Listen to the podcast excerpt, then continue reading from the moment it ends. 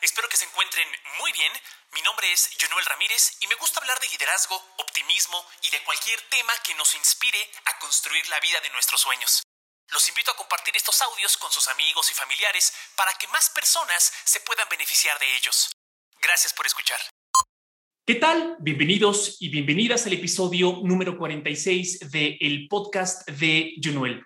Me da mucho gusto recibir a Jessica Ortega, deportista de alto rendimiento de Mixed Martial Arts o artes marciales mixtas.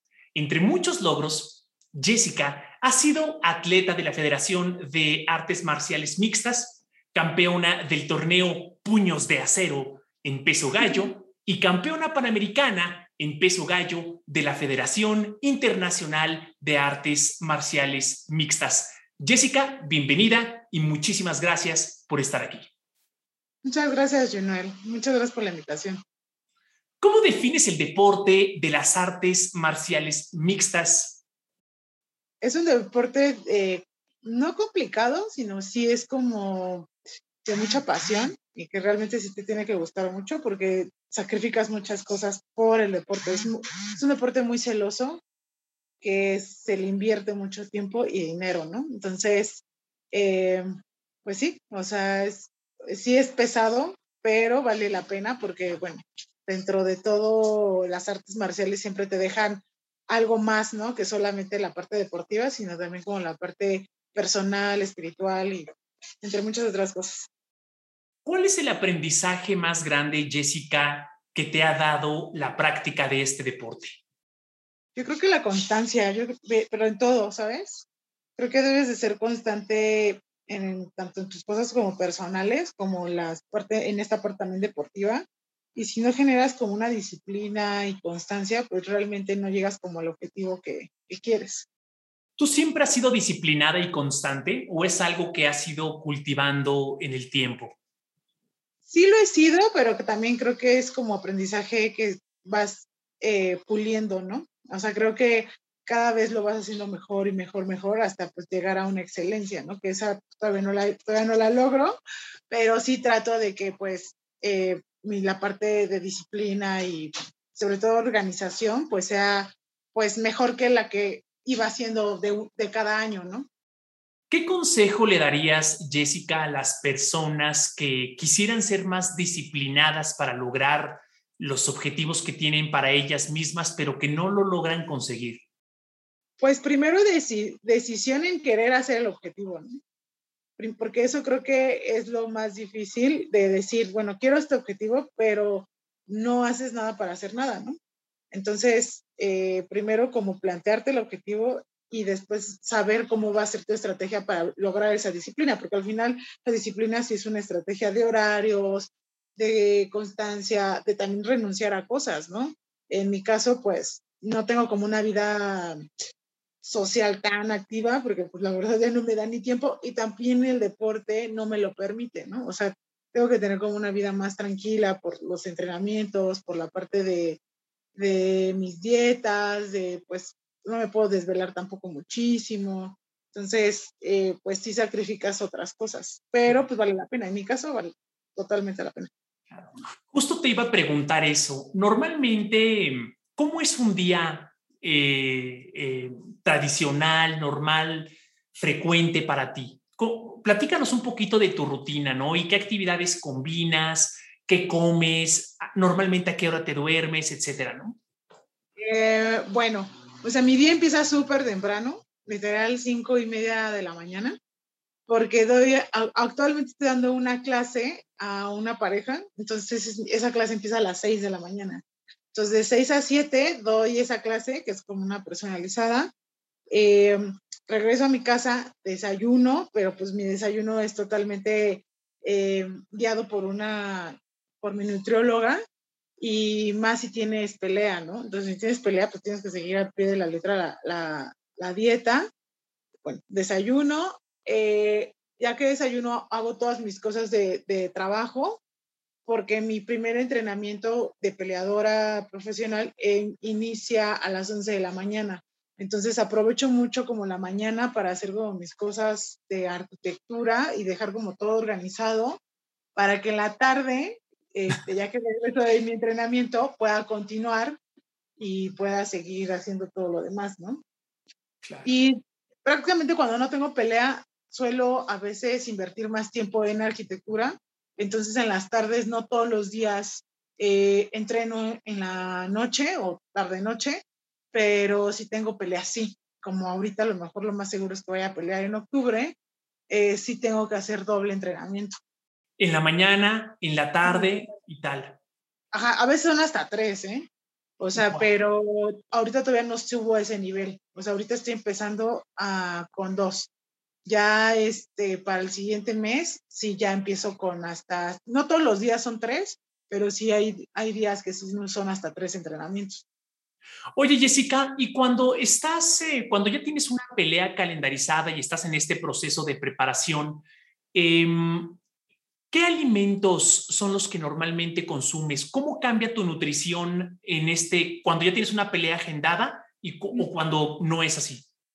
Mira, la verdad, mi vida como de, en cuestión alimenticia, es súper, eh, muy, muy balanceada, pero sí muy, este, sí trato de cuidarla mucho. O sea, a mí sí me gusta comer bien y no, sobre todo como si nutrir mi cuerpo, ¿no? Porque al final mi cuerpo pues es mi máquina que sirve para, para poder eh, rendir en mi deporte. Y si no comes bien, o sea, esa idea de que, ah, pues como lo que sea, realmente no te da la energía necesaria para poder, este, por decir, todas las actividades que hago, no, pues no rendiría, ¿no?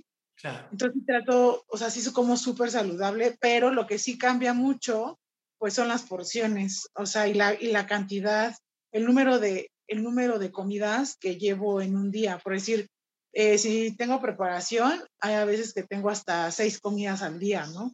Eh, la suplementación, eh, los carbohidratos cambian porque en mi deporte obviamente yo bajo de, o sea, mi categoría es cierta, cierto libras y yo a lo mejor estoy un poquito más alta y tengo que bajar de peso. Entonces, pues obviamente los carbohidratos son otros, prácticamente se, es más de proteína que, por decir, de carbohidratos, ¿no? Pero bueno, sí, es una dieta muy balanceada siempre, porque al final necesitas todo. O sea, yo no podría no tener nada de carbohidratos al principio porque pues si no, no voy a tener la energía para rendir todos los entrenamientos pesados, ¿no? Claro. Si la, corta de, la corta de carbohidratos, pero puedo interrumpirte. No, no, está perfecto. Hace como dos semanas antes del, del pesaje eh, de tu pelea, porque ahí sí ya haces un corte de peso, ¿no? Qué interesante. Eh, en este contexto en donde tienes agenda llena, muchísimas cosas que hacer, te dedicas a varias cosas, ¿cuál sería un platillo? Entiendo que pueden ser muchos, pero ¿cuál sería un platillo que no puede faltar en tu dieta cuando lo que más necesitas es rendimiento y energía? Ay, qué buena pregunta. pues lo, estoy, analizando, pero bueno, dentro de como el desayuno es la avena. O sea, yo sí como mucho, o sea, estando en preparación y no, como mucha avena. y me gusta muchísimo porque la verdad es, es un carbohidrato como de absorción lenta. Entonces eso hace que te, como te, te, sientes satisfecho, pero a la vez pues te sientes bien, ¿no? O sea, no como que cae pesado, rindes bastante. Entonces yo digo que la avena en, en la mañana es como eh, básico en mi dieta y como en las tardes, a mí por decir me encanta el salmón. O sea, y casi siempre lo tengo mucho en mis dietas. Y pues cosas verdes, o sea, como que eso nunca puede faltar, o sea, sobre todo espinaca. Claro. Qué interesante. En este mismo proceso de preparación, eh, mentalmente, ya, ya, ya entendemos un poquito cómo te preparas físicamente, nutrición y tal, pero mentalmente, ¿cómo te preparas antes de una pelea? Pues tu mente tiene que estar enfocada, ¿no? Es, es difícil porque sí es mucha presión y son muchos entrenamientos y la verdad, eh, el entrenamiento para una pelea es un poquito como un infierno porque todo el mundo te presiona, ¿no? O sea, todos los compañeros te presionan porque obviamente quieren que ganes, ¿no? Y también pues tienes a tus coach, bueno, a tus coaches que te están también presionando a que pues la estrategia salga de lo mejor y que pues estés al 100 la dieta es también una presión porque pues el, el tener todo, el elaborarla y bueno, aparte en mi caso mi trabajo, entonces es difícil mantener como enfocado eh, o siempre mantenerte como motivada, pero pues es algo que pues también ya lo tienes que tener, ¿no? Y, y, tener como estar en un, o sea, como seguir todos los pasos bien y que no te falte nada de tu trabajo para que te sientas bien a la hora de tu pelea, ¿no? Claro. Eso es lo que yo hago, o sea, tratar de hacer todo lo mejor posible para que cuando sale la pelea, pues no te quedes como con ganas de nada. Claro. Normalmente en estas temporadas de mucha presión, ¿cómo la administras? ¿Cómo mantienes la sanidad en tu mente con tanta presión por todos lados y con tantos compromisos y expectativas que la gente tiene de ti? Fíjate que yo lo enfoco mucho en la música, o sea, como que sí me gusta escuchar cierto tipo de música. Y también me gusta mucho, o sea, al final eh, me gusta mucho dibujar. ¡Wow! ajá, entonces todo el tiempo estoy como boceteando y como al final mi, mi carrera es de crear, pues me, me, como que me relaja muchísimo. O sea, en sí yo todo el tiempo tengo como una bitácora y estoy como boceteando o escribiendo. Eh, también me gusta mucho este, ver películas, series, o sea, como que trato de distraerme como en otras cosas, ¿no? Claro. bueno, también tengo un perrito, entonces mi perro sí es como, hace como la catarsis de todo eso, ¿sabes? O como el salir a pasear con él, este, y que a veces, pues obviamente también requiere como tiempo y así, como que trato, se me olvida, o sea, él hace que se me olvide, la verdad. Claro. ¿Te acuerdas de la primera pelea en cómo llegaste, cómo te sentiste, eh, las diferencias que hubo entre lo que tú tenías en tu mente, la expectativa, y ya realmente pararte en un ring por primera vez en una pelea oficial? Eh, ¿Y cómo fue esa experiencia en comparación con las siguientes y las siguientes y las siguientes, no? Bueno, la primera pelea que yo tuve de MMA, obviamente empecé yo siendo amateur, ¿no?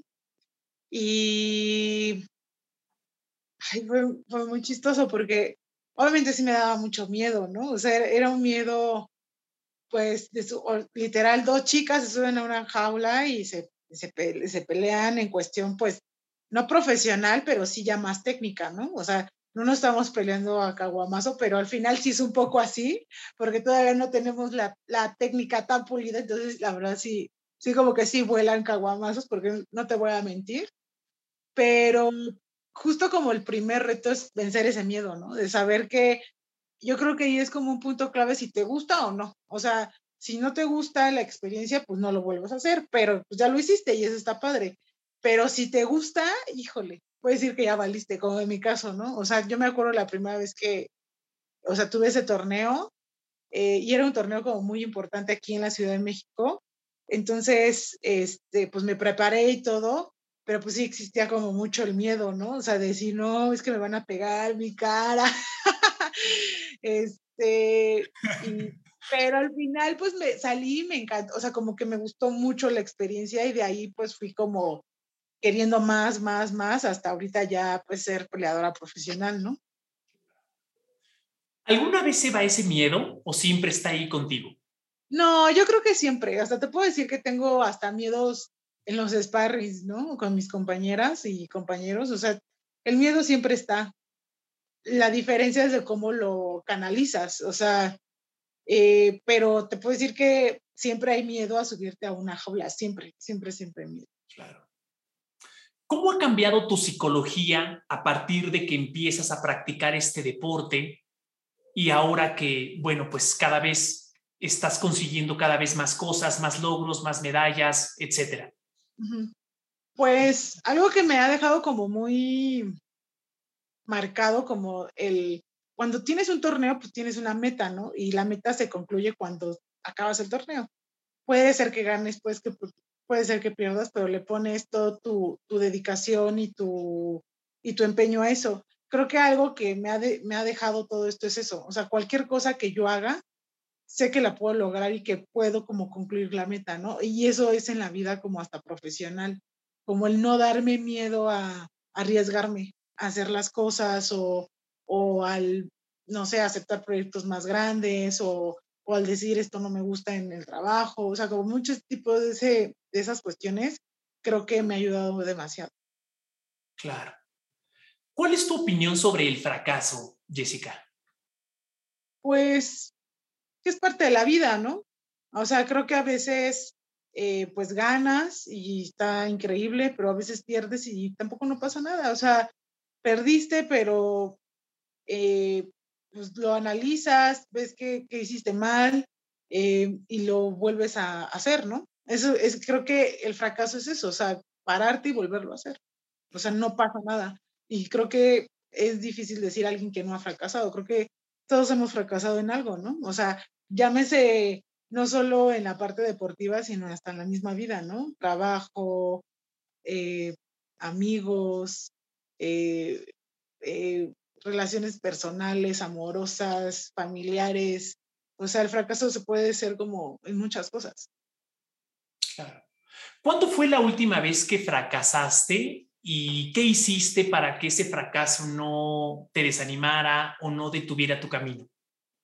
Ay, pues no, creo que has hecho muy buenas preguntas porque sí, o sea, últimamente, pues sí sientes como, bueno, eh, mi, mi, haz de cuenta que mi pelea de debut, yo perdí, ¿no? Por decisión.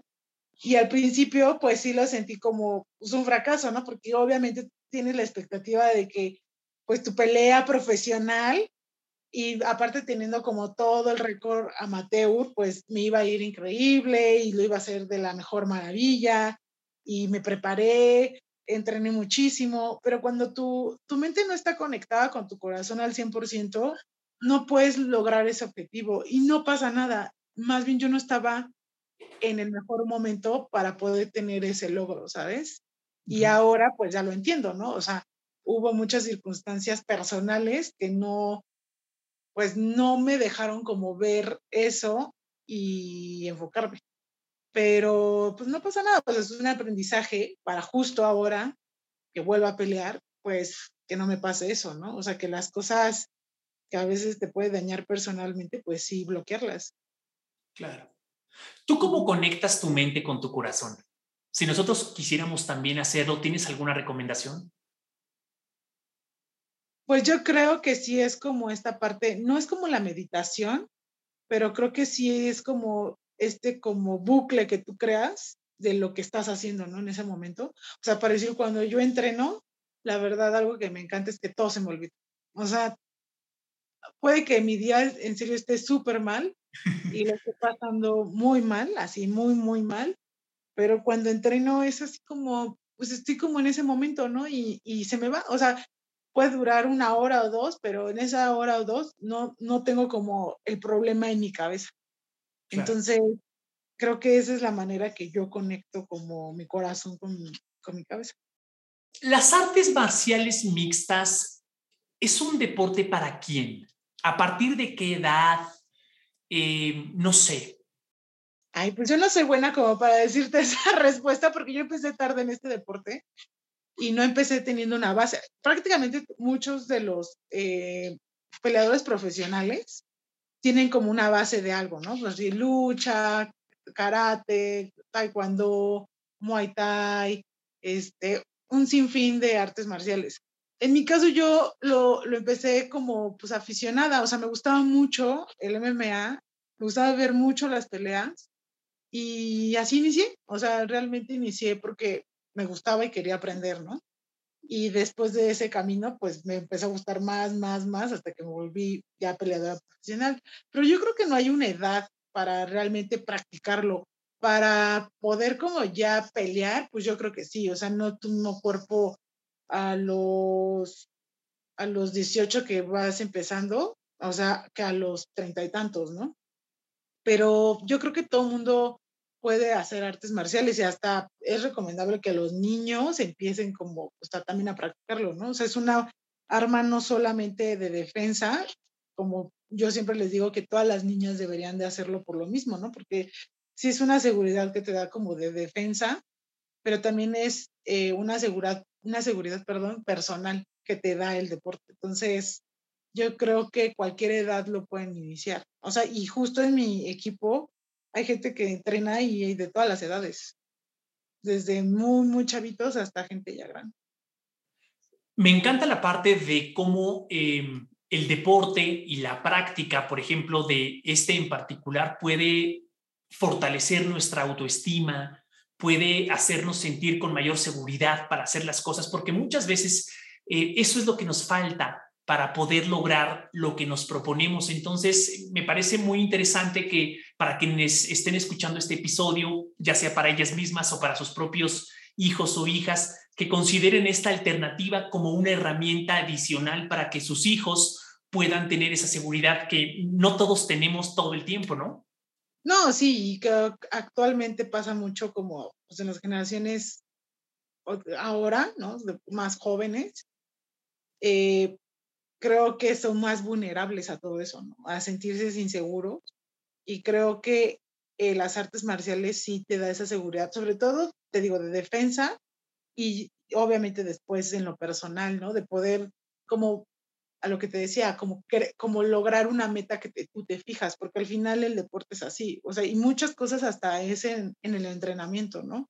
Yo me acuerdo cuando yo inicié, pues había muchas cosas que no, no me salían, porque obviamente eh, es agilidad, eh, técnica y así, y eso pues lo vas haciendo con la práctica, no es como que un día vas a una clase y ya lo logras, ¿no? O sea, es práctica, práctica y práctica, y había, por decir, muchos ejercicios que en mi primeras, los primeros seis meses que empecé a entrenar, obviamente no los hacía, o sea, me daba mucho miedo. Y ahora ya los hago y pues, pues nada, es como, dice, ah, qué padre que ya puedo como tener esa seguridad en mí que lo puedo hacer, ¿no? Claro. ¿Cuál sería el primer paso que una persona pudiera dar para empezar a explorar este deporte, acercarse a algún gimnasio, eh, conocer la disciplina. ¿Por dónde podemos empezar quienes estamos interesados en las artes marciales mixtas? Pues sí, es como conocer un gimnasio, pero también creo que las redes ayudan mucho a que te des cuenta cómo es el deporte, ¿no?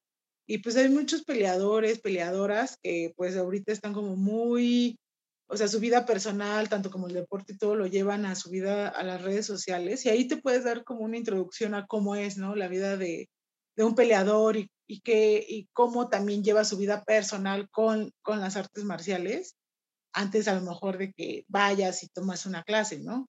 Pero obviamente la experiencia de ir y que tomes la clase, pues va a ser muchísimo mejor, ¿no? Y hay muchos equipos. Aquí, bueno, en la ciudad donde yo, estoy, yo vivo en la Ciudad de México, ¿no? Eh, pues hay bastantes, o sea, tampoco no es como un deporte que hay en todos lados, como por decir karate, ¿no? Que hay un montón de escuelas de karate. Es un grupo un poco más chico, pero en cada delegación seguro hay, o sea, seguro hay un, un equipo. Ahorita, ¿quién es el mexicano o mexicana que más admiras en esta disciplina y, y qué cualidades ves en esta persona que tú quisieras tener? Mm, mm, Mira, como peleador, este Brando Moreno acaba de ganar eh, el campeonato de peso mosca, ¿no? En UFC. Y creo que él es un ejemplo de que nunca te debes de rendir o que nunca te deben de decir que no se puede hacer las cosas, ¿sabes?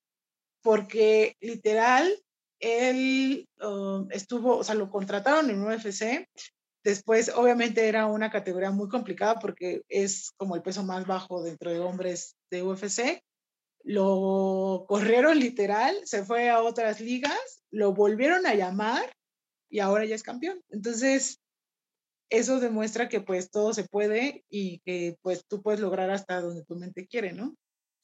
Y como peleadora eh, mexicana, la verdad siempre he sido muy, admiro muchísimo a Irene Aldana me gusta muchísimo su estilo y me gusta porque también ella como que inició igual que yo, no inició teniendo una base, inició ya grande en el deporte y ahorita es una de las mexicanas eh, eh, que está de, igual dentro de UFC en el top, ¿no? Y que igual inició hasta perdiendo sus peleas en UFC, no, no inició ganando y se fue mejorando, mejorando hasta que ahorita ya creo que es top 5.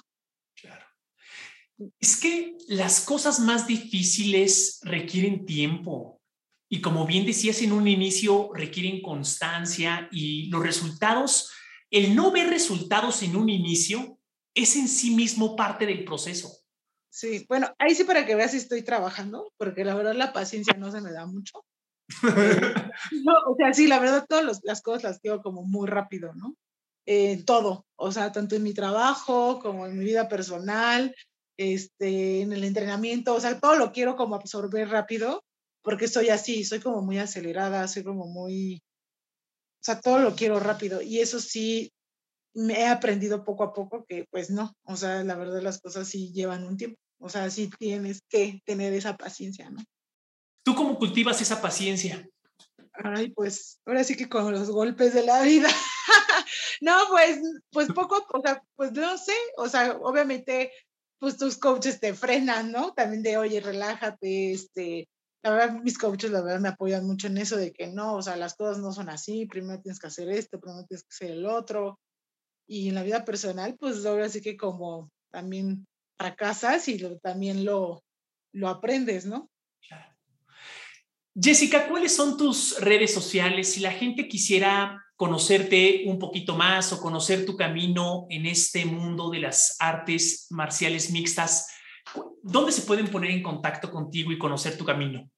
Me, estoy muy activa en, en, en Instagram, estoy como la china-jessica y ahorita también estoy mucho en Twitter y ahí estoy como arroba eh, moreno Entonces, este, ahí me, pues me pueden contactar lo que quieran, preguntarme eh, respecto a, lo que hago, que es eh, la parte de MMA o a mi carrera también de arquitecta. Ahí siempre estoy, la verdad, estoy siempre, estoy más activa en, bueno, es que es diferente contenido, ¿no? En Instagram, porque Twitter es más enfocado, lo tengo más enfocado en otro proyecto que tengo con mi patrocinio y así, pero también, o sea, igual ahí también me pueden contactar. Ah, excelente. Em, última pregunta, ¿cuál sería tu definición del éxito? Mm, yo creo que pues hacer las cosas que te hacen feliz. Sí, yo creo que es eso, porque fíjate que algo que me costó mucho trabajo, y eso sí se lo digo a todas las personas que a lo mejor a veces están detenidas por las cosas que la sociedad te dicta, es que a mí, como yo ya empecé teniendo una carrera, empecé teniendo eh, pues algo como ya muy sólido dentro de lo que soy como arquitecta, eh, la sociedad me criticaba mucho de por qué invertía tanto tiempo en el MMA, ¿no? Si era algo que pues era un hobby, sí, se era un hobby que después se volvió un trabajo, ¿no? Pero creo que hay veces o hay edades que si no te arriesgas a hacer las cosas o si no te arriesgas a, querer hacer tus sueños, pues siempre te vas a arrepentir de lo mejor de que no los hiciste, ¿no? Y esa es tu felicidad, sea por el trabajo que sea. Y te lo digo porque yo dejé trabajos, dejé cosas de, para poder hacer también esto que me gusta muchísimo. Entonces, creo que es eso, o hacer las cosas que te hacen feliz. Claro. Y es que cuando, en, en, tu caso, que sabes lo que te gusta y que sabes hacia dónde vas, en realidad todas eh, esas ofertas de trabajo que dejaste sobre la mesa o, lo que dejaste a un lado, en realidad lo que hiciste fue quitar distractores, porque muchas veces nosotros mismos vamos poniendo obstáculos y distracciones, eh, pues que van a ser más difícil que lleguemos a nuestro objetivo final, justamente porque escuchamos las voces externas, escuchamos los juicios de opinión de otras personas. En tu caso, ¿cómo, cómo eh, ¿Qué fue lo que mejor te funcionó para no escuchar las voces que te querían distraer de tu camino final? Pues una, tomar la decisión de decir, bueno, ¿sabes qué? Necesito tiempo. En mi caso yo necesitaba tiempo, ¿no? Y dos, pues, eh, pues soltar eso, ¿no? O sea, soltar de que, pues no, o sea, este trabajo no, el tiempo no me está funcionando y, y a veces hasta la misma vida me lo quitaba, ¿sabes? Y decía, bueno, pues por algo me lo está quitando y hacía caso a lo que pues realmente me estaba gustando, ¿no?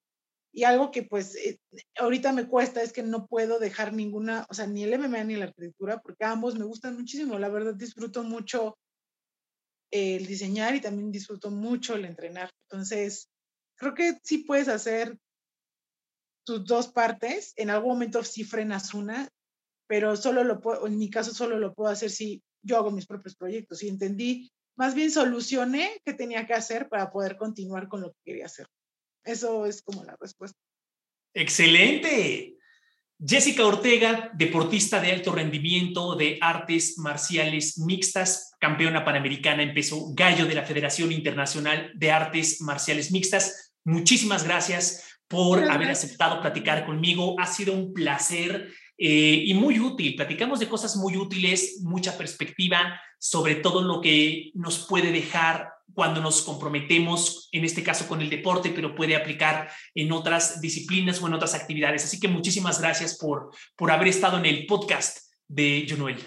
Muchas gracias por la invitación y bueno, pues espero que a muchas chicas, sobre todo a muchas chicas les sirva a que pues no se detengan en hacer lo que, pues, la, lo que a lo mejor piensan que la gente está mal, ¿no?